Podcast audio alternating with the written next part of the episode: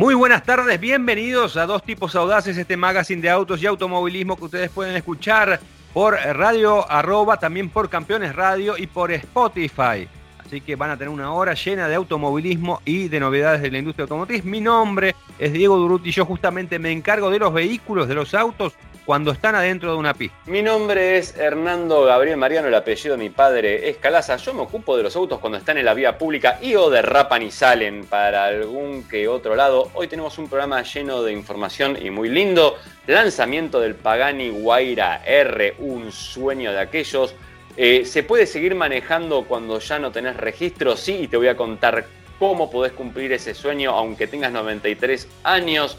Vamos a estar hablando del lanzamiento en Argentina del nuevo 3008 y 5008. Vamos a tener mucha información más y vamos a tener un puente que nos une y que es una campaña que hemos inaugurado en este programa y se llama We Race as One Bota, porque nos preocupa la salud mental del finlandés pecho frío por excelencia, Valtteri Bottas.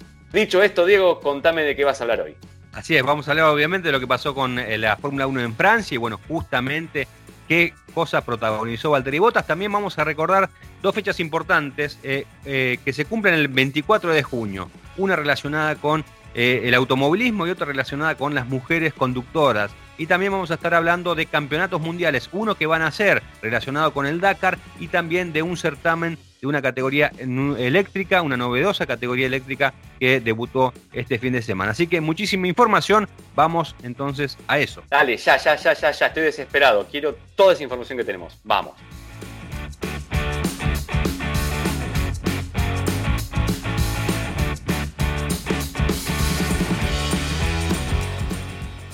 Bueno, Hernando, vamos a comenzar entonces con este programa de dos tipos audaces que tiene mucha información, como lo dijimos recién en los títulos. Pero antes de iniciar y de meternos de lleno en el contenido, tengo algo que es muy interesante para todos los que nos escuchan. Había que hacer una pickup que tuviera la fuerza de los que hacen y le hicimos. Renault Alaskan, la nueva pickup de Renault hecha en Argentina, con su potente motor de 2.3 litros, 3 toneladas y media de arrastre, tracción 4x4, suspensión multilink, cámara de visión 360 y un diseño imponente con techo solar y faro full LED.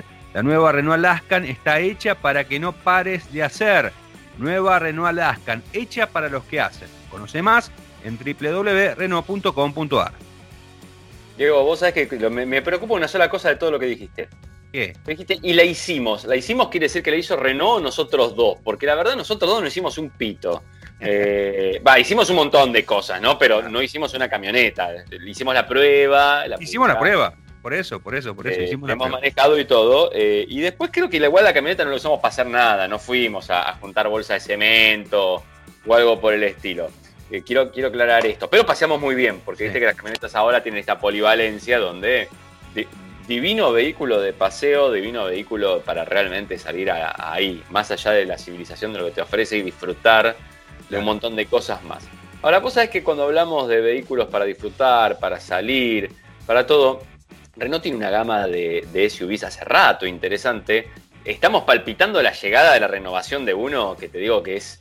Estamos ahí con una duda si es generación completa nueva, medio generación nueva, renova. Estamos ahí, estamos ahí todavía, no, no queremos decir nada. Pero tenemos información privilegiada ya, la cual no vamos a compartir.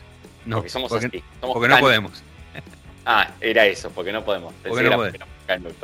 Perfecto, pero sí podemos hablar de un producto, hermano, ¿por qué no decirlo así?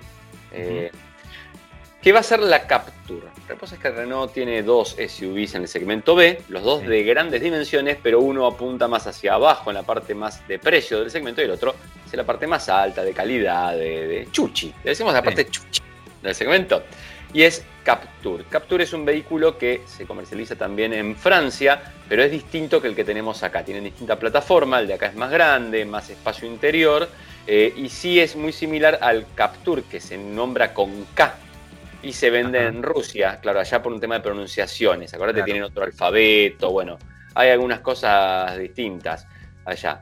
¿Cuál va a ser la gran novedad ahora que tengo para decirte la renovación de Capture? Que ya tiene fecha de estreno en Brasil, país donde se va a producir y donde va a venir hacia Argentina. Entonces, ah, paramos ahí las orejitas, cual surigata, nos levantamos y miramos. a ver qué está pasando, ¿no? Claro. Se vuelve muy interesante el tema.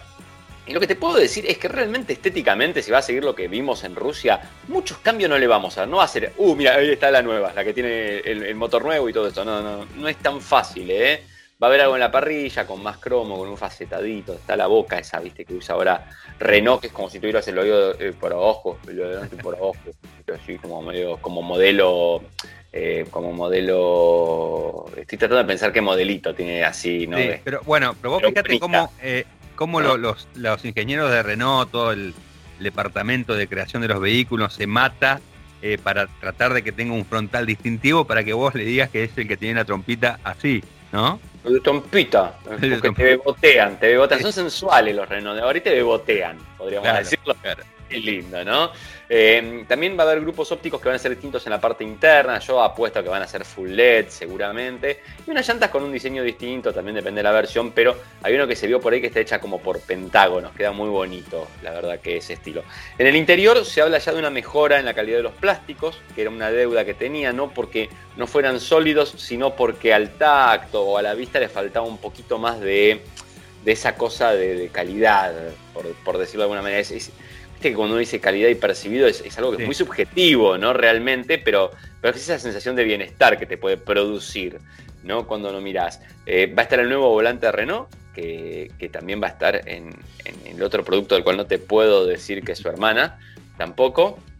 Eh, va a haber estar el nuevo sistema multimedia también que tiene una pantalla más grande de 8 pulgadas, táctil, que aparentemente tendría navegador propio, por lo menos en unas versiones, más el monitor de punto ciego más una cámara de 360 grados, eh, nuevos controles para el climatizador y el acondicionado y algunos temas de ergonometría solucionados. Vos sabés que Renault, los franceses en general, pero Renault en algún momento se dedicó a esparcir los botones en vez de agruparlos por el habitáculo. bueno, volvería todo a estar más o menos de una manera lógicamente cercana, por lo menos, ¿no? Agruparlos lógicamente a los, a los controles. Ahora, ¿Cuál es la gran novedad? Porque venimos hablando de esto, lo otro, y parecen todos datos menores. Pero la novedad grande tiene que ver con el Tormo, con el motor Tormo. Te lo digo porque yo sé que a vos te interesa mucho hablar al verte, especialmente con ese término. Eh, ¿Querés mandarle un saludo a alguien? A Denari, a José Luis Denari. A José Luis. Cada, vez que hablamos de Tormo. A Naride. A Naride. José Lo Naride. Naride, le vamos así con el Tormo. La, la gran vedette que va a tener es un nuevo motor de 1.3 litros, inyección directa de nafta, cuatro válvulas por cilindro, doble variador de válvulas, asociado, cuatro cilindros, no sé si lo había dicho antes, asociado a qué? A la sobrealimentación del turbocompresor, lo cual hace que este motorcito se vaya a los 150 y pico de caballos y a los 250 newton metros de torque. Cuando haces la cuenta y te pones a mirar en fichas técnicas, pues la gente, viste, empieza. Ya hablamos de este tema varias veces acá nosotros. En mi canal de YouTube, Hernando Caras, hablemos de autos, hay un video que explica específicamente el tema este del downsizing, downsizing alumno, anúlemelo, por favor. Y cómo, a ver, quiero que digas downsizing ahora. Downsizing. Muy bien. Alumno, anúlemelo. Es más difícil. Alumno, anúlemelo. Ah, te practicando, ¿eh? Te practicando en casa. A mí me gustaría que la gente que nos escucha por Campeones Radio, por Radio Arroba y también por Spotify, utilice nuestro ejercicio para ver si tiene una buena adicción, ¿no? Tanto con downsizing como con alumno alúnemelo. Alumno anúlemelo. Alumno anúlemelo. Ah. Alúnemelo, no, no aluniza. Anuliza. Anuliza, sí. Alumno anúlemelo. Muy bien, sigamos con esto, por favor, porque ya nos fuimos a las nubes de Úbeda, hubiera dicho Chacharazadi en su momento. eh, se, me Para que voy a juntar una sota que se me fue al piso y ahora vuelvo. No, fueron dos que se me cayeron, para. Bien, eh, lo interesante de este motor, volvemos al tema del downsizing, es que uno va a leer que es de poca cilindrada, que quizás no tiene más potencia que el 2 litros que se fue. Si sacas la cuenta, el torque que está entregando es el torque de un 2.5 de, aspiración atmosférica. Ah. Imagínate la fuerza que tiene eso. Y la tiene a partir de las 1800 vueltas y sigue para adelante un rato largo. Con lo cual el empuje que te va a entregar es muy interesante. Vamos a ver después en alguna prueba quién te dice que por ahí lo hagamos primero al pariente, del cual cito musarelas, eh, y tengamos ahí algún datito, algún dato más. Yo creo que Estamos ahí, eh, muy cerca de poder divulgar información privilegiada. Estamos muy cerca, muy cerca eh, de poder hacerlo. Pero volviendo al tema del Capture, va a tener ese motor seguramente asociado a una caja del tipo CBT, que seguramente va a tener también paso de cambios prefijados. Viste que la CBT como es variable no tiene cambios. Dice, tiene tantos cambios, no, no tiene tantos cambios. Simula, porque fija algunos puntos, y entonces seguramente tenga eso. Ya veremos si queda el motor 1.6 para cubrir la entrada de gama o si queda el 2 litros para cubrir la entrada de gama y después ya queda este otro. La idea es que va a tener mayor performance con menores consumos respecto por lo menos de el motor de 2 litros. ¿Cuándo llega? Te estás preguntando, Diego. A ver, ¿cómo llega? ¿Cuándo llega, Hernando? ¿Cuándo llega? Muy bien, Diego. Tiene previsto ser lanzado el 7 de julio en el hermano país del Brasil. ¿No? Ahí les dirán, para de sufrir. Aquí está el nuevo Capturchi. Y ahí irán todos felices atrás del vehículo. Para nosotros seguramente se va a demorar un poco, especialmente porque tenemos un lanzamiento importante en ciernes.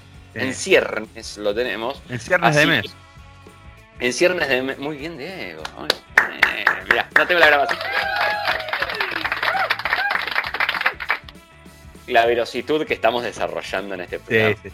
Ya la virtualidad no nos detiene tampoco eh, para grabar. No, para nada, para nada. Bueno, eh, así que ya lo saben, luego lo imploran, luego querrán beber de mi Capture Plora, sería la letra así completa. Yo creo que para fines de año y apuntándole a que por ahí acciones de verano, ¿eh? y puede ser. Y viste que eh, vacunación, bla, bla, bla, va a haber un poco más de gente circulando y quién te dice que empiezan a florecer lanzamientos de productos a partir de agosto. Claro, claro ofreciendo vacunas, ¿no? Como para que la gente vaya a los stands. Venía a nuestro stand y mirás el auto y te vacunamos. Me parece que en Rusia ahora, en Rusia es, te están ofreciendo si te vacunas te dan un auto, te ganas un sorteo por un auto. Ya no, no, está en todos lados, en todos lados sobran vacunas menos en Argentina, ¿no? Y por ejemplo, la otra vez en, en Canadá, por ejemplo, viste que se suspendió el Gran Premio de Canadá de Fórmula 1. Eh, bueno, estaban, eh, más allá de eso, el circuito, el de Montreal, eh, quería tener cierta actividad y entonces te decía, venía a dar una vuelta al circuito que corre la Fórmula 1 y te vas y te llevas y te vas vacunado así directamente. Lo mismo pasó en 500 o en un montón de, eventos, ¿no? Recordá, Diego, que la economía como definición, eh, como definición es la administración de bienes escasos. Y cuando algunos poseen mucho, otros poseen poco. Eso explicaría porque a algunos les sobra y a otros les falta. Y bueno, afortunadamente, viste Estados Unidos que les sobra bastante, lo va a empezar a repartir. Y sí. está, bueno, que, no se queden con todo. de, eh, se volvieron los, este, los gentiles donadores del planeta. Ahí va, vamos. tal, cual, tal cual. Bueno, bueno. Eh, tengo eh, dos noticias relacionadas con el automovilismo para, para hacer un alto en esta, en esta cantidad de información de la industria automotriz.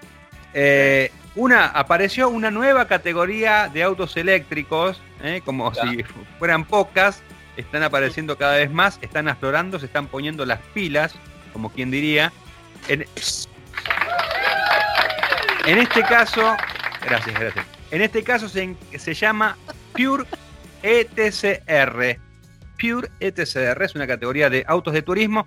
Ya tenemos la Fórmula E, eh, categoría de monoposto. Tenemos la Extreme E, categoría de SUV, en realidad son prototipos que asemejan SUV, y ahora tenemos la Pure ETCR, la ETCR, que es, eh, en realidad son vehículos de, del segmento del, TCR, que eh, adaptados para competir con cero emisiones, con un kit de, motor eléctrico, ¿no? bastante singular, arrancó en Valelunga el fin de semana pasado, solamente vos imaginate, ¿no? El auge que está teniendo esta categoría, que solamente se presentaron a correr 12 vehículos de tres marcas distintas. Eh, Hyundai, Hyundai estuvo representada, que en realidad es el, departamento Motorsport N, que es el oficial, con un Hyundai Veloster NETCR, Cupra, que también apuesta, pero una sociedad con Sengo Motorsport, eh, presentó el Cupra e-Racer y el trío lo completó eh, un mix entre Romeo Ferraris y Mira, estos dos equipos que desarrollaron un Alfa Romeo Giulia ETCR. No les voy a explicar cómo es el, el, tipo de formato de carrera porque es más o menos como, como lo, que está experimentando la Extreme E. Son equipos que se dividen por mangas y bueno, se van eliminando y después eh, eh, se designa no al ganador de la carrera, sino al rey del fin de semana. ¿eh? Así que bastante singular, hay que ver si funciona. Y esto tiene mucho que ver con el tema de, la autonomía, ¿no? En realidad corren distancias de 30 kilómetros, eran muy cortitas las mangas, no, mucho, pero bueno, comenzó esta nueva categoría, hay que ver en qué se termina. Hyundai está apostando y Cooper también, son los dos equipos oficiales. Eh, va a tener carreras también en Aragón, Copenhague, el Hungría y también el cierre va a ser en Inge, Inge Corea del Sur. Bastante variadito, pocas fechas, pero bueno, hay que ver si, si rinde. Siempre es en inglés el cierre. El cierre siempre está en la inglés. Eh, el cierre está en la inglés, sí, exactamente. Muy bien. Bueno, dicho esto, la otra gran novedad relacionada con el mundo motor, un poquito más serio nos ponemos, eh, el eh, Campeonato Mundial de Rally Cross Country ha nacido. Vamos todavía. Así es, esto bueno lo, definió la, el Consejo Mundial del Deporte Motor de la Federación Internacional del Automóvil, se ha reunido y bueno, era algo que ya se venía eh, venir porque bueno, en el último Dakar estuvo Jean Todt, había una comisión ya de la Federación Internacional del Automóvil, hacía tiempo, hace un par de años que se viene hablando con la posibilidad de eh, de, que el Dakar fundamentalmente sea la, gran competencia de este campeonato. Bueno, finalmente se llegó a un acuerdo. A partir del 2022 entonces vamos a tener un nuevo campeonato mundial de la FIA, en este caso el de Rally Cross Country, obviamente con el Dakar como principal competencia. Recordemos la próxima edición del 2 al 14 de enero en Arabia Saudita. Se van a realizar otras cuatro fechas más de em, este certamen. Eh, entiendo que van a ser las, las, carreras más representativas del cross country, como puede ser el Segway Rally, en Rusia, también el rally de Marruecos, alguna carrera en Europa. Eh, así que le van a dar forma, digamos, a este certamen, que va a ser eh, promovido, el promotor es Amauri Sport Organization, que no es otra que la gente que se encarga de promover también el Rally Dakar, que son los dueños del Dakar. Eh, este, este contrato con Amauri Sport Organization va a ser por cinco años. obviamente, lo que va a ser la FIA, que era algo que ya venía haciendo, con la gente de ASO es aunar criterio con respecto al tema de los reglamentos técnicos para que eh, tener un mismo criterio, ¿no? Los vehículos que van a estar compitiendo se dividen en las clases T1, T2, T3 y T4.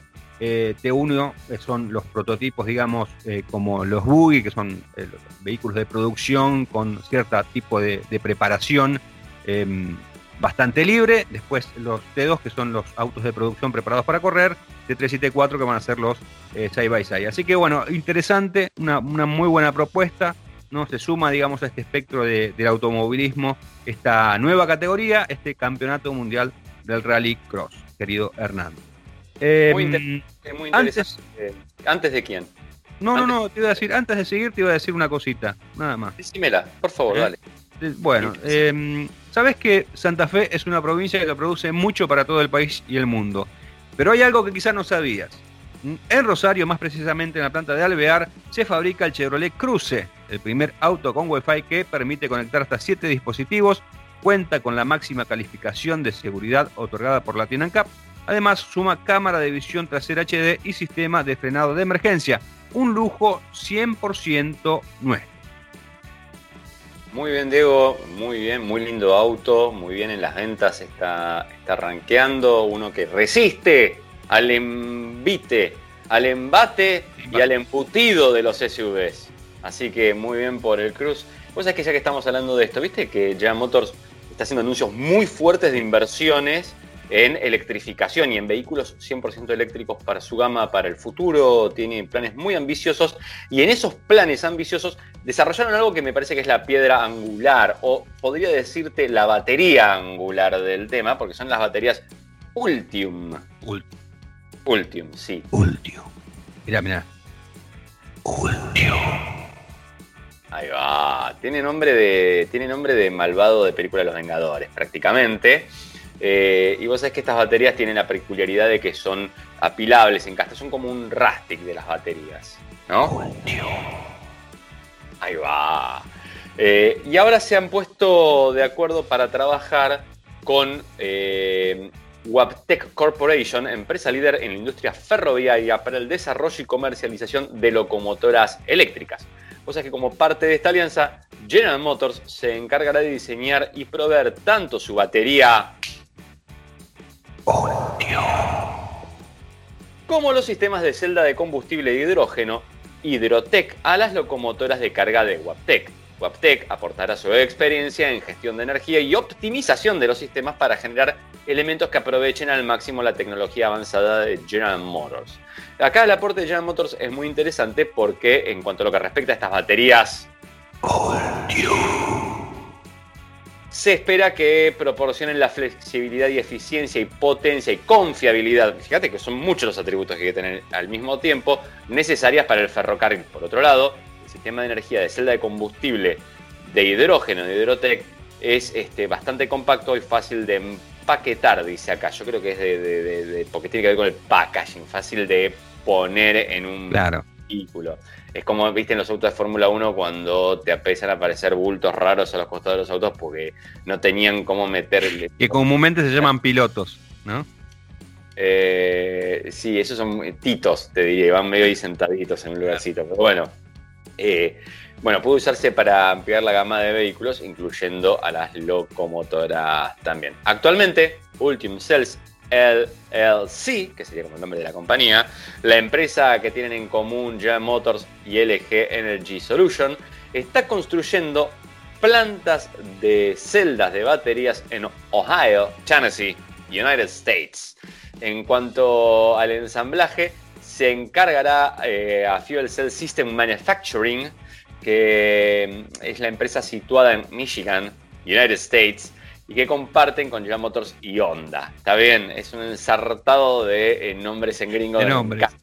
¿no? Y aparte me encanta cuando te tiran toda esta de, yo qué sé, que quedan en, Michigan, no sé, dejate de free churro. en fin, ¿qué le vamos a hacer? Ni que fuera que me voy a Estados Unidos yo con el mapa y entonces me interesa saber que... Hacer no una recorrida. Claro, esto queda Santiago del Estero no sé dónde, viste, Terma de no sé dónde. En fin, ¿qué le vamos a hacer? Eh, tanto las baterías Ultim como los sistemas de celda de combustible de hidrógeno de General Motors permitirán a Waptec disminuir en gran número las emisiones de carbono de sus locomotoras. Recordemos, Diego, que mm. eh, General Motors hace unos años había probado el, ¿te acuerdas? El Volt, no el Volt EV, el primer vehículo que hizo era eléctrico, que ellos denominaban como eléctrico con expansor de rango, era un vehículo eh, híbrido técnicamente hablando, correspondía a la definición de híbrido, pero que funcionaba de una manera que no era la que estábamos acostumbrados, sino que se movía únicamente por, las, eh, por los motores eléctricos, o sea, utilizando electricidad, y el motor de combustión trabajaba como generador de corriente. Bueno, las locomotoras que nosotros conocemos normalmente, las eléctricas diésel, trabajan así. Ah, el motor diésel no mueve las ruedas, el motor diésel genera electricidad para que un motor eléctrico mueva la locomotora. Pues así trabaja siempre en una velocidad constante, en el punto óptimo y consume menos, contamina menos. Muy interesante, eh, salió revista muy interesante de junio. los este trenes. Este mes, los trenes y las baterías.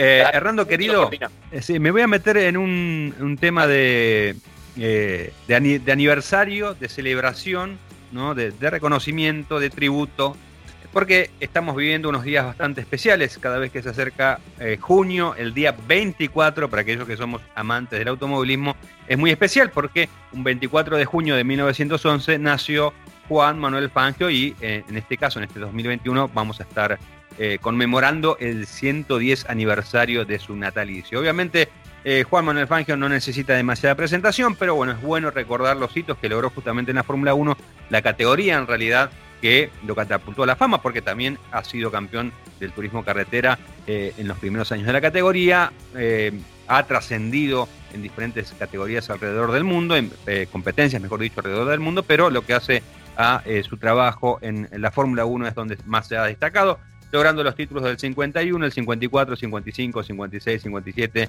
se retiró en el 58, ¿no?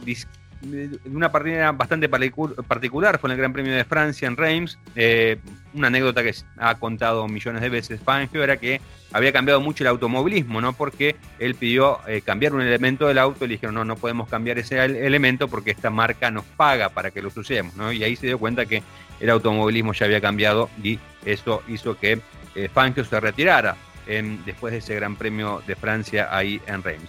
Eh, tiene eh, un récord bastante importante, que es el tema de las victorias, ¿no? 51 Grand Prix y ganó 24, un 47.06 de porcentaje de efectividad, logró 29 pole position, 23 récords de vuelta, 35 podios.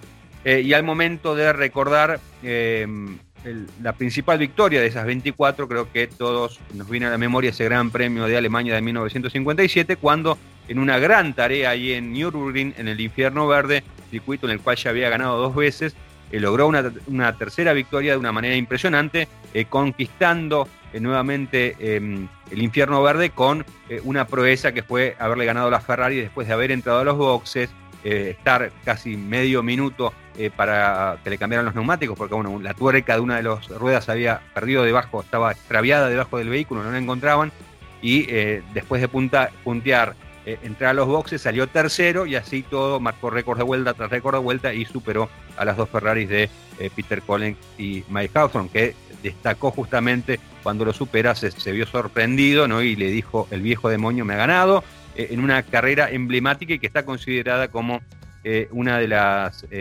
más interesantes y más atractivas de la Fórmula 1. Así que el recuerdo para Fangio, 24 de junio de 1911, nacía entonces el Chueco de Valcarce con eh, todo lo que significó para el deporte argentino. Y otra cosa, Hernando, aquí eh, tal vez metiéndome en un terreno tuyo, eh, pero bueno, también el 24 de junio lo quieren declarar como Día Internacional de la Mujer Conductora. Esto tiene que ver con una asociación que es la Woman World Car of the Year. Es un movimiento formado por 50 mujeres periodistas especializadas en la industria automotriz procedentes de 38 países eh, de los cinco continentes. Eh, acá está Guillermina Fossati, por ejemplo, la colega representándonos en esa, en esa asociación. Y bueno, quieren declarar el 24 de junio como, te decía, Día Internacional de la Mujer Conductora. Nos se preguntarán, ¿qué lo hacen por Fangio? No, no lo hacen por Fangio, no lo hacen por Fangio. Sucede que el 24 de eh, junio de 2018, Arabia Saudita levantó la veda para que las mujeres eh, manejen. Eh. A partir de ese día se, em, empezó, las autorizaron, esa particular sociedad saudí, a conducir. Entonces se, quiere conmemorar justamente em, ese día, se está, haciendo todos los trámites necesarios como para que sea considerado ese 24 de junio como el día de em, las conductoras mujeres. ¿no? Así que me parece una buena iniciativa, ¿no? Y esto viene también a algunas cuestiones que nosotros solemos hacer, ¿no? Reivindicando el papel de la mujer dentro de la industria automotriz, porque bueno, hay muy poca gente que conoce ese rol fundamental. Por ejemplo, te doy algunos casos muy puntuales. Eh, Dorothy Levitt en 1909 eh, fue la mm, primera persona que utilizó un espejo retrovisor. ¿eh? Lo hizo utilizando su polvera, la empezó a poner para ver los autos que venían detrás y ahí, a partir de esa iniciativa, eh, que Dorothy Levitt, después vamos a hablar de ella porque fue, eh, fue una gran piloto que hubo en los primeros años del, automovilismo. Pues en 1907 la médica June McCarroll decidió, bajo su iniciativa para reducir la mortalidad vial, poner líneas divisorias en las rutas para marcar las manos, para marcar la dirección de, las manos. Margaret eh, Wilcox fue la que desarrolló en 1893 el sistema de calefacción para el automóvil, y Florence Lawrence también en 1921 fue la inventora, eh, que era una actriz, de las luces intermitentes. Vos fíjate cuántas cosas han tenido eh, que ver las mujeres, obviamente destacando ¿no? lo que ya en su momento hablamos de Berta Benz, la esposa de Carl Benz, quien en 1888 probó con éxito el vehículo que había creado dos años antes su marido. Así que 24 de junio, esto para destacarlo, se viene entonces seguramente el Día Internacional de la Mujer Conductora. Podríamos decir que Berta fue la primer tester de autos de la historia. Sí, sí, de hecho está reconocida como la primer eh, eh, eh, gerente de calidad de producto. Sí, sí, además la primera conductora. El auto, después de no empecemos a dividir, ah, esto de mujer, esto de hombre, esto de no sé qué, fíjate cómo es la historia. Muy, muy, pero muy interesante, Diego, todo lo que nos has contado.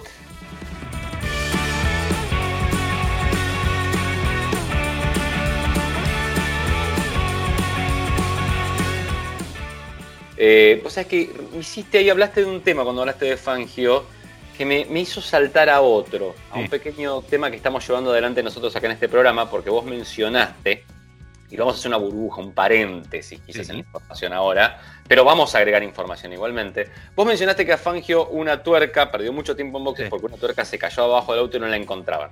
Bien. Pero tenemos otro piloto que cuando venía segundo en una carrera, no es que le perdieron la tuerca, no se la pudieron sacar directamente. Tardaron tres días para que después salga la tuerca del auto, ¿no? O sea que no suele suceder. Y este piloto, nosotros veníamos preocupados. Nosotros hicimos una campaña, We Race as One Bota, ¿no? Eh, también tenemos un sol para nuestro Valtteri, estamos cantando por ahí porque estamos muy preocupados por la salubridad mental del piloto Valtteri Bottas, quien tuvo un año muy peculiar. Ya viene cada vez más en baja, todos los años arranca con la moral alta. Para ganar la Hamilton le suele ganar la primera carrera y después de ahí es todo para abajo, pero este año arrancó como si fuera el nuevo Alex Albon o el Gasly de Red Bull en su momento, o sea, con todas sus acciones eh, a, la, a la baja de una manera impresionante yo siento que el tipo se está deprimiendo cada vez más y que un día de estos, si el auto no tuviera tantas medidas de seguridad, aceleraría a fondo y se la pondría contra alguna valla de protección. O sea, haría la gran Grosjean, pero en serio en este caso. Claro, claro. ¿No? yo, creo que es buena esa iniciativa, me parece que de hecho le, está gustando a la gente, por lo que tengo entendido, aquellas personas que nos escuchan por Campeones Radio, por Radio Arroba y por Spotify, quieren que todos los programas de dos tipos audaces eh, hablemos algo de Valtteri Bottas, ¿no? Para justamente eh, elevar su moral y eh, conseguir que Valtteri Bottas sea ese Valtteri Bottas que nos sorprendió en 2017 cuando tuvo la responsabilidad de reemplazar nada menos que a Nico Rosberg, el campeón del mundo de 2016, que se había retirado. Así que a partir de ahora siempre vamos a hablar algo de Bottas. Y bueno, si querés hablamos algo de Valtteri Bottas. Por favor, luchemos por nuestro Bottas eh, por favor, Diego, quiero saber primero cuál es el panorama contractual de Valtteri. Bueno, el panorama contractual de Valtteri hay dos eh, vertientes. La que los dan ya como un hecho de que se va de, Mercedes. Esto tiene que ver con eh, un informe que salió por medios de alemanes, ¿no? afirmando que esto fue el jueves en la previa del Gran Premio de Francia, diciendo que ya estaba todo liquidado, que Bottas eh, no iba a permanecer más en el equipo, no le iban a renovar el contrato y bueno, obviamente candidato número uno a reemplazarlo, eh, George Russell, que tiene contrato con Williams, pero no habría ningún tipo de problema para eh, eliminar ese, ese convenio y que Russell sea el nuevo compañero de Lewis Hamilton. y la otra, obviamente, es la que dicen que no, que todavía no hay nada definido, que se están hablando las partes. De hecho, le, le preguntaron a Botas en el Gran Premio de, en, la conferencia de prensa previa al Gran Premio de Francia, eh, cuál era su situación y dijo que estaban hablando, que las eh, tratativas eh, se estaban iniciando, que no había ninguna definición. Incluso también le consultaron a Toto Wolf, el director de, deportivo del equipo, y dijo que no hay ninguna definición y que incluso se podría definir en el invierno, es decir, sobre fines de año. Es más, dijo, tal vez en enero o en febrero. ¿no? O sea, es bastante, bastante singular eh, toda la situación. Obviamente yo creo que no, no, va a haber que esperar hasta fin de año, principio del año que viene para saber qué va a pasar, porque eh, si, si, Mercedes respeta tanto a sus pilotos como dice, eh, tendría que justamente darle la posibilidad a Botas de encontrar algún otro lugar, salvo que, bueno, efectivamente, ¿no? Diga, no, en enero o en febrero vamos a seguir con Botas. O sea, esa es la otra, ¿no? Pero bueno, esa es la situación contractual eh, la situación del, presente, digamos, de Valtteri Bottas con Mercedes. Recordemos que Hamilton firmó este año más o menos, con lo cual tampoco es que lo respetan tanto, lo podrían tener pateándolo así para adelante. Eh, sin embargo, Diego, quiero que se note que nuestra campaña empieza a tener efecto realmente, que este, mm, estos sponsors que conseguimos de proveedores de chalecos de Duvet para abrigarle el pechito a nuestro gélido pectoral finlandés de Valtteri Bottas habrían surgido el primer efecto, algo que sucedió durante el pasado Gran Premio de Francia en Paul Rillot, eh, donde Valtteri quizás tuvo algún exabrupto. Por favor, amplíame la información, Diego. bueno, bueno, y, después obviamente después vamos a hablar un poco también de la carrera. Pero bueno, eh, lo importante, lo de Valtteri Bottas, eh, primero nos sorprendió, nos sorprendió el hecho de que haya estado adelante después de el fiasco que fue el Gran Premio de Azerbaiyán. Bueno, le cambiaron el chasis a Botas para esta carrera. Así que por ahí, por ahí algo puede ser que tenga que ver lo sucedido eh, con, este buen rendimiento que tuvo, porque eh, estuvo ahí peleando en los puestos de adelante y bueno, por poco se perdió eh, estar en el podio. Y obviamente, una cosa que nos sorprendió, que nos sorprendió fue la reacción justamente de Botas en un momento sobre el final de la competencia, cuando bueno, ya Max Verstappen se venía eh, lo, pasó como parado, aprovechando una segunda detención que le permitió encarar la última parte de la carrera con gaucho fresco y después, bueno, se fue en busca de Hamilton, a quien superó en, la última vuelta. Y bueno, ¿qué fue lo que dijo Botas que sorprendió al mundo y que después incluso la, televisión eh, jugó muy bien con eso, mostrando eh, a um, Toto Wolf tomándose la cabeza? Bueno, escuchemos bien. Why the fuck no one to me when I say it's gonna be a two-stopper? Fucking hell. Paris is on a one. So Paris at 1.9. My tires are fucking finished. Bueno, lo que decía ahí es por qué no me escucharon a mí eh, diciendo una mala palabra cuando le dije que la estrategia era de dos paradas, ¿no? A lo que el ingeniero le responde, Pérez está a un segundo nueve, y lo que dice Botas es, bueno, mis neumáticos no dan más. O sea, dando a entender que efectivamente a Pérez le iba a ser muy sencillo superarlo como así fue y ahí fue cuando perdió el último escalón del podio. Meca, dijo Meca, básicamente. ¿No? no, no de ir a la Meca. No, no, no. Así que bueno, ya vemos que le está volviendo, se le ruborizarían. Ay, qué día difícil el de hoy. Digamos, Monegasco, ruborizarían, downsizing, los los mofletitos ya. O sea, le estaría volviendo la sangrecita al pecho. y un poquito, un poquito. parece que poco a poco la sangre le está volviendo al cuerpo. Al cuerpo. Nuestra campaña, digo. Esta es nuestra campaña. ¿eh? Luchemos por nuestra bota. Es nuestra campaña. Eh, queremos un bota brillante, un bota lustrado. Un bota lustrado. Bota que pise bien, queremos. Un bota que pise fuerte. Ahí va. Este, así que nada, ¿Querés seguir con un poco de información de autos antes de que pasemos? Y si se tiene que ir, y si se tiene que ir de Mercedes, que salga con las botas para adelante, ¿no? Bueno, bueno, bueno, bueno, bueno, pobrecito, eso es lo que estamos tratando de prevenir todavía. bueno, bueno. No, pero dando, dando los pasos uno tras otro. Sí, sí. Che, vos sabés que hablando de, tema de gente que está manejando Fórmula 1, viste que ahora dicen que es todo tecnología, que parecen simuladores, que ya no son autos de verdad, no se olvida que viene a ¿Me dejás redondear con lo de la Fórmula 1 para terminar? Por favor, redondea. ¿Eh? Redondeo solamente para, aquellos desprevenidos que no saben cómo salió el Gran Premio de Francia. Bueno, lo ganó justamente Max Verstappen con esta estrategia de dos detenciones que sorprendió al equipo Mercedes. Un aplauso, una ovación para, para Max Verstappen que ganó entonces esta competencia. Segundo terminó Lewis Hamilton que fue pasado, pero yo creo que Hamilton todavía está soñando con el sobrepaso en la última vuelta, ¿no? Eh, y ahora me pregunto, ¿no?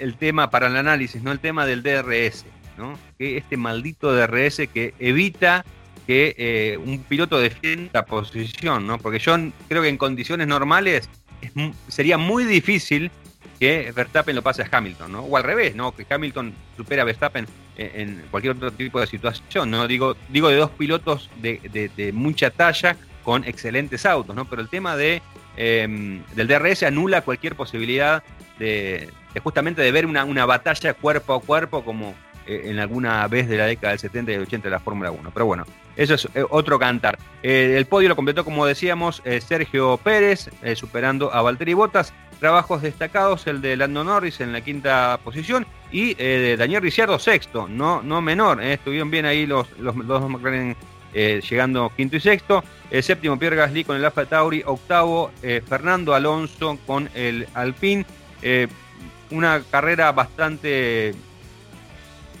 sin muchas luces, pero ahí bien, bien, ¿no? regular. Y después también eh, alguien que se está recuperando, no, al nivel de botas, pero eh, está viniendo bien es Sebastian Vettel con el Aston Martin que llegó noveno, delante del Ancestral que largó último.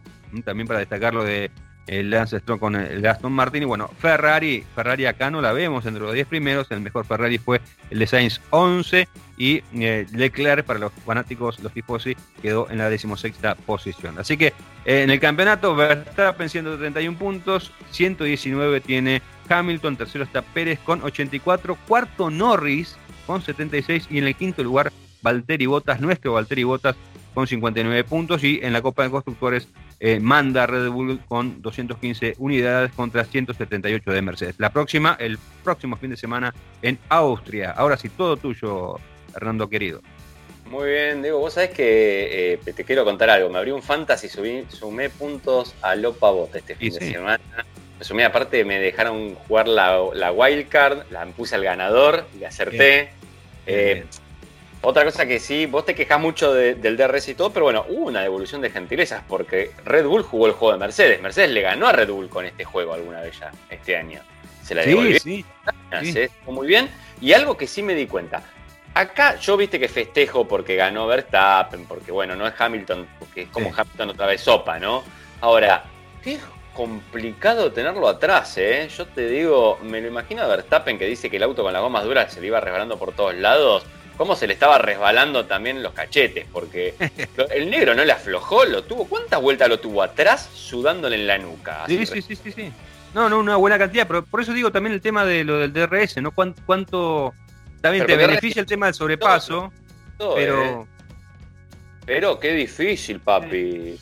Tener los Hamilton atrás, aunque no tenga el mejor coche, todo. Y vos decís, uy, papá, y este no afloja. ¿Cuándo se equivoca? No, no se equivoca en ninguna.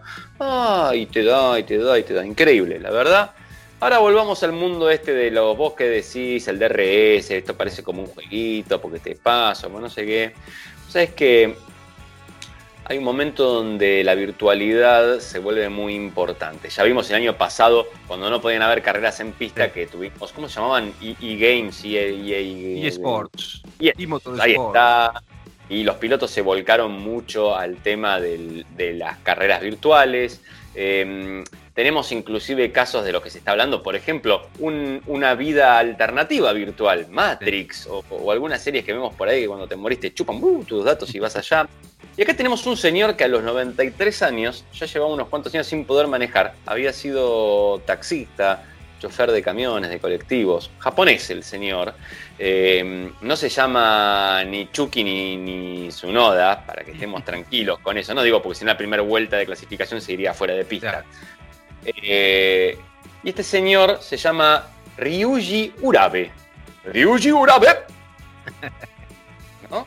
Em, ya no podía manejar, no le renovaban más el registro. El tipo estaba tirado en su casa triste y solo en este mundo abandonado. Y su nieto lo vio y dijo, ¿qué puedo hacer con el nono para entretenerlo? Si a él le gusta manejar. Pum, le plantó el simulador adelante, volante, pedalera. Y el señor no solo se puso a manejar, se puso a manejar los autos que tuvo de chiquito o que tuvo en algún momento, como por ejemplo un RX7 de Mazda, divino vehículo, y se puso a competir también. el nieto lo graba el viejo corriendo y lo muestra, porque claro, ahora se está subiendo a máquinas fabulosas, ¿no? Este, de distintos juegos, pero se sube a Ferrari, Lamborghini, Porsche, Subaru, y va, y dándole cada vez más. Así que muy, muy, pero muy interesante, porque el tipo está con su bigoterita y 93 pirulitos y ahí va. Eh, la verdad, no sé si es que el automovilismo de hoy en día si no fuera por las cargas G y por el estado físico que tenés para poder llevar el auto, es una PlayStation o la PlayStation está tan buena que podés eh, en tu casa sentir algo parecido a lo que sienten los pilotos sin tener que soportar esta fuerza G. Dejo aquí eh, es, es, para el análisis, es para, y en este momento de reflexión creo que, amerita esto que, dijiste para analizarlo, ¿no? Porque vos estamos viendo, bueno, cómo, cómo es el auge, vos fijate, el auge de, eh, de, los simuladores, ¿no? Que hay, muchísimo dinero en juego. ¿eh? ¿Cómo? Fue hace, años los simuladores la serie, hace rato. Bueno, está bien, está bien. Eh, han vuelto, han vuelto. Han vuelto, han vuelto en, forma de fichas, como algo. Eh, Muy bien. Este lo, entendemos nosotros solo, pero bueno, amerita un aplauso. No, te decía el tema de, lo que son las tendencias, ¿no? Porque vos fíjate cómo el tema de jugar en simuladores, con no importa la plataforma, ¿no? No importa eh, qué tipo de vehículo, si lo haces con computadora, PlayStation, con lo que hagas, con cualquier tipo de consola. Eh, y a lo que ha llegado, porque tenés simuladores que son, tenés computadoras específicas para eso, para jugar de esa manera, para, simular un entorno, digamos, que sea real. Eh, y hay, hay fortuna, o sea, no, aquí tal vez no en Argentina, pero sí en Estados Unidos o en Europa, hay grandes premios. Hay marcas como Porsche, em, como BMW, que auspician ligas con cientos y cientos de miles de dólares en premios. Eh, y sin embargo, y sin embargo, la industria automotriz va hacia otro lado, que son los vehículos autónomos. O sea, vos tenés gente que le gusta conducir, ¿no? Y que por ahí no puede conducir una Ferrari en la vida real por cuestiones obviamente de costo, pero sí lo hace a través de un simulador, ¿no? Y tenés marcas que poco a poco le van dejando el tema de conducir un auto, ¿no? De, de, lo que podría ser ese disfrute de llevar un auto, una máquina, justamente al propio vehículo, ¿no? Con diferentes niveles de automatización. Ya estamos en el nivel 4, donde prácticamente el auto hace muchísimas cosas solas con la supervisión del ser humano. Me gusta lo de nivel 4 porque suena que estamos en un videojuego de nuevo, ¿viste? claro, nivel 4, nivel 5, nivel tanto, nivel todo eso. Che, hablando de niveles, eh, hay algo que está en un nivel allá arriba, arriba, arriba, arriba, arriba, arriba, y estamos hablando de autos que los vas a manejar, en tu vida lo van a manejar 40 tipos y el resto de los mortales lo manejaremos con esos volantitos de plástico en nuestra casa. Pues te estoy hablando de una de las creaciones del argentino Horacio Pagani. No es el que grita por el fútbol y cosas en el ah. coso, sino uno que se viste muy bonito, que es un artista realmente más que un ingeniero y que produce esos hermosos super e hiper deportivos italianos que todos conocemos como Pagani. Y puntualmente, ¿qué es lo que acaba de estrenar? El Pagani, el Pagani, el Pagani Guaira R. Y la RR siempre significa velocidad, quiere decir re, es re. Re rápido, por ejemplo, ¿no? Ah, yo pensé que era de race, pero también de re rápido, está bien, me parece bien. Re, contra, eh, le pones triple R, re contra re rápido, por ejemplo. Claro, claro. Mira lo que se, lo que se aprende con Hernando Calaza. Aprendiendo ah, con Hernando Calaza. O sea, es que el tipo lo presentó, lo presentó en cualquier lado, lo presentó, escucha cómo se llama esto? Salón de Milán Monza 2021, que seguramente en italiano se debe llamar algo así como Salone di Milano Monza 2021. ¿No? Que suena mucho más, más que cuando lo decís así, ¿no? Eh, ojo, no es Salón de esto cerrado nada. Piazza del Duomo, y ahí está. ¡Pum! En el medio de, de la plaza el Guaira R, para que lo mires, una belleza porque es llevar al extremo, está hecho para pista. Lo que tienen estos coches es que a veces se van por, los, por afuera de los reglamentos. Eso ya lo hablamos alguna vez nosotros. ¿Qué define automovilismo? El reglamento. El reglamento te dice el motor tanta cilindrada y vos con eso tenés que ver cómo extraer la mayor velocidad posible. Claro, Pero cuando no tenés reglamento, como vos bien hablaste, ¿te acordás cuando hablamos de la Canam? Se producen cosas increíbles directamente. Se va todo a otro, a otro nivel. En este caso puntualmente tenemos un eh, B12 de 6 litros con aspiración natural que te está entregando 850 caballos a 8250 revoluciones por minuto, 750 newton metros de torque, una caja manual secuencial de sexta, amortiguadores activos, frenos de carbono y un peso en seco de 1050 kilos. 1050 kilos no es nada, nada. lo que te pesa un Chevrolet Onix, más o menos pero en tremenda zapatilla ¿no? de auto que además tiene una cantidad de aditamentos aerodinámicos que no los podés creer de lo que están. Y cuando lo miras, también el auto te vuelve loco, un difusor mega atrás con las saliditas haciendo la bandera italiana como si fuera este loguito de Fiat, ¿viste? Pero todos pintaditos. Sinceramente, una de esas cosas por las cuales uno simplemente cuando las ve debe ponerse un bowl debajo. Si nos están viendo en YouTube, en algún canal o en algo, van a ver que yo tengo puesto un bowl debajo de mi cara. Lo que hacemos es dejar que vaya cayendo nuestra saliva, lo vamos salivando y la recogemos ahí. Luego cada uno hará lo que quiera con ello, pero es lo que nos va a suceder. Te dije que lo vas a manejar más seguramente con un volantito artificial que con el original porque se van a producir nada más que 30 unidades y su costo, ojo, eh, de lo que hablamos la, semana pasada o la antes semana que estuve mostrándote tres autitos que eran extremadamente caros, en este va a ser de 3 millones de dólares la unidad. Más ah, impuestos. Tranqui. Hay impuestos, depende de no compres todo como viene a mano. Así que eh, nada, vos fíjate si llegaste para la lista y quizás lo puedas tener. Ojo, no lo vas a poder manejar en calle. Eso te iba a decir. Solo circuito. Only, only in pista. Only in pista. Yo creo que eh, Valtteri podría tener uno de estos y eso produciría eh, que se le recalefaccionen aunque sea los pies. Seguro. Eh, sería lindo, a mí me encantaría ver a, un Pagani corriendo.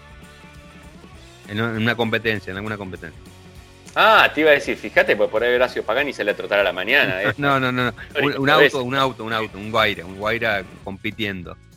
Bueno, querido Hernando, ¿tenés algo más? Estamos en los minutos finales. Estamos en los minutos finales. ¿Querés que te tire un datito más? Tengo algo.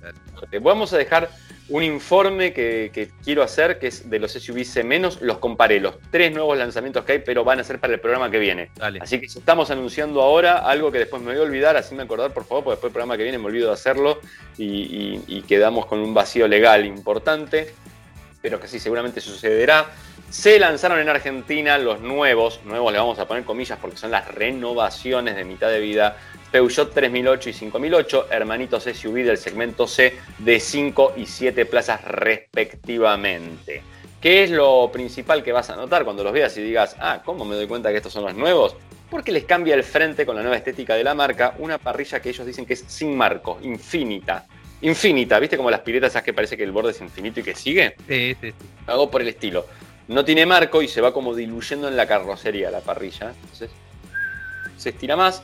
Además de eso, los faros son más rectos, todo tiene unos cortes más facetados, más rectos, y tiene los colmillos que eh, ellos dicen que son de león, para mí parecen de dientes de sable, que no era un león, así que deberíamos ver un poco cómo es la historia.